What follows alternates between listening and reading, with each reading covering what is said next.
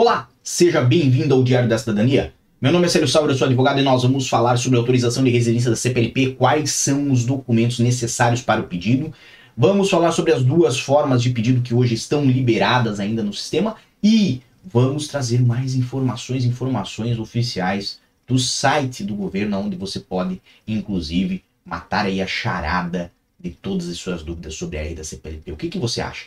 Excelente a questão. Então, obviamente, tenho que agradecer vocês por encaminhar esse tipo de conteúdo lá no meu Instagram, no arroba Sauer. Sempre que nós abrimos aí a oportunidade para vocês mandarem sugestões para nós, vocês nos surpreendem cada vez mais trazendo conteúdos aí que podem enriquecer muito esse canal. Então, muito obrigado a vocês. E, obviamente, vamos direto ao assunto.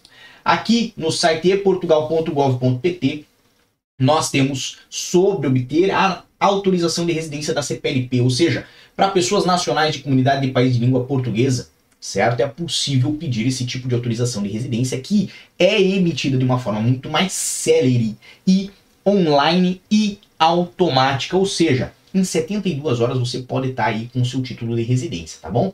Basicamente, Apenas para esclarecer, para pedir autorização de residência da CPLP, você não precisa se deslocar a um balcão do CEF, ou seja, você pode fazer diretamente da sua casa. E quando nós falamos da autorização de residência da CPLP, falamos aí de um custo apenas de 15 euros para sua emissão, que é um custo excelente, é um custo baixinho em relação ao custo dos demais processos. Por quê? Porque uma residência normal sai 54 euros e alguns cêntimos.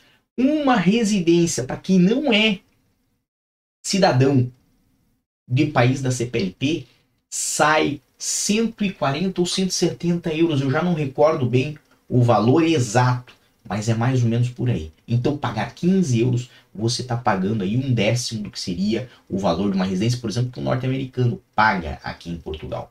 Tá? E tudo isso por ser de Angola, por ser de Cabo Verde, por ser do Brasil. Então, tem aí muito amor à sua pátria e principalmente muito amor a essa relação que existe entre Portugal e o seu país, tá bom?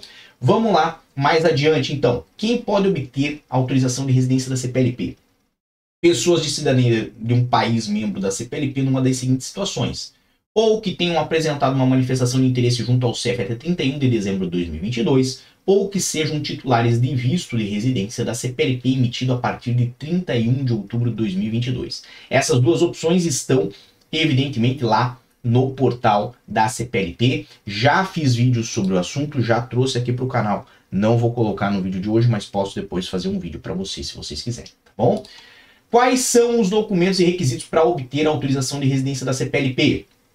Basicamente, é preciso uma das duas seguintes condições. Ou ter um visto consular de residência e nesse caso vai precisar anexar o documento de identificação válido, por exemplo, passaporte em formato digital, JPEG ou PDF, ou se apresentou uma manifestação de interesse, né, deve confirmar se o documento de identificação associado à manifestação de interesse está válido.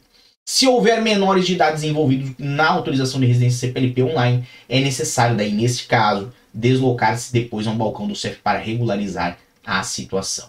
Basicamente, Aqui vem mais um pouquinho sobre a, a documentação envolvida no processo, mas o que nos importa é exatamente isso, que é um procedimento que necessita de muito pouco documento.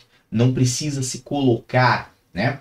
A NIS, uh, o TENT, NIF, contrato trabalho, atividade aberta, nada disso. Basicamente, a documentação é o seu passaporte. Lembrando que, casos de menores, nesses casos, aí tem a deslocação ao CEF, tá bom? E eu tenho outra informação aqui para vocês. Se vocês querem mais informações sobre títulos de residência em Portugal, temos uma base de dados aqui muito boa dentro do nosso portal do Diário da Cidadania. Se você vier aqui em cima e escolher residências, você no site diariodacidadania.com, certo? Vai chegar aqui ó, em título de residência em Portugal e tem informação sobre manifestação de interesse, autorização de residência de atividade independente, para altamente qualificado, para estudante, para reagrupamento familiar. Então, se você quer assim, ó, mais informações, é só clicar reagrupamento familiar e você vai ter aqui bastante coisa que você pode consultar, inclusive como se inicia o processo, quem pode fazer o pedido e por aí vai. Bem, por hoje é só.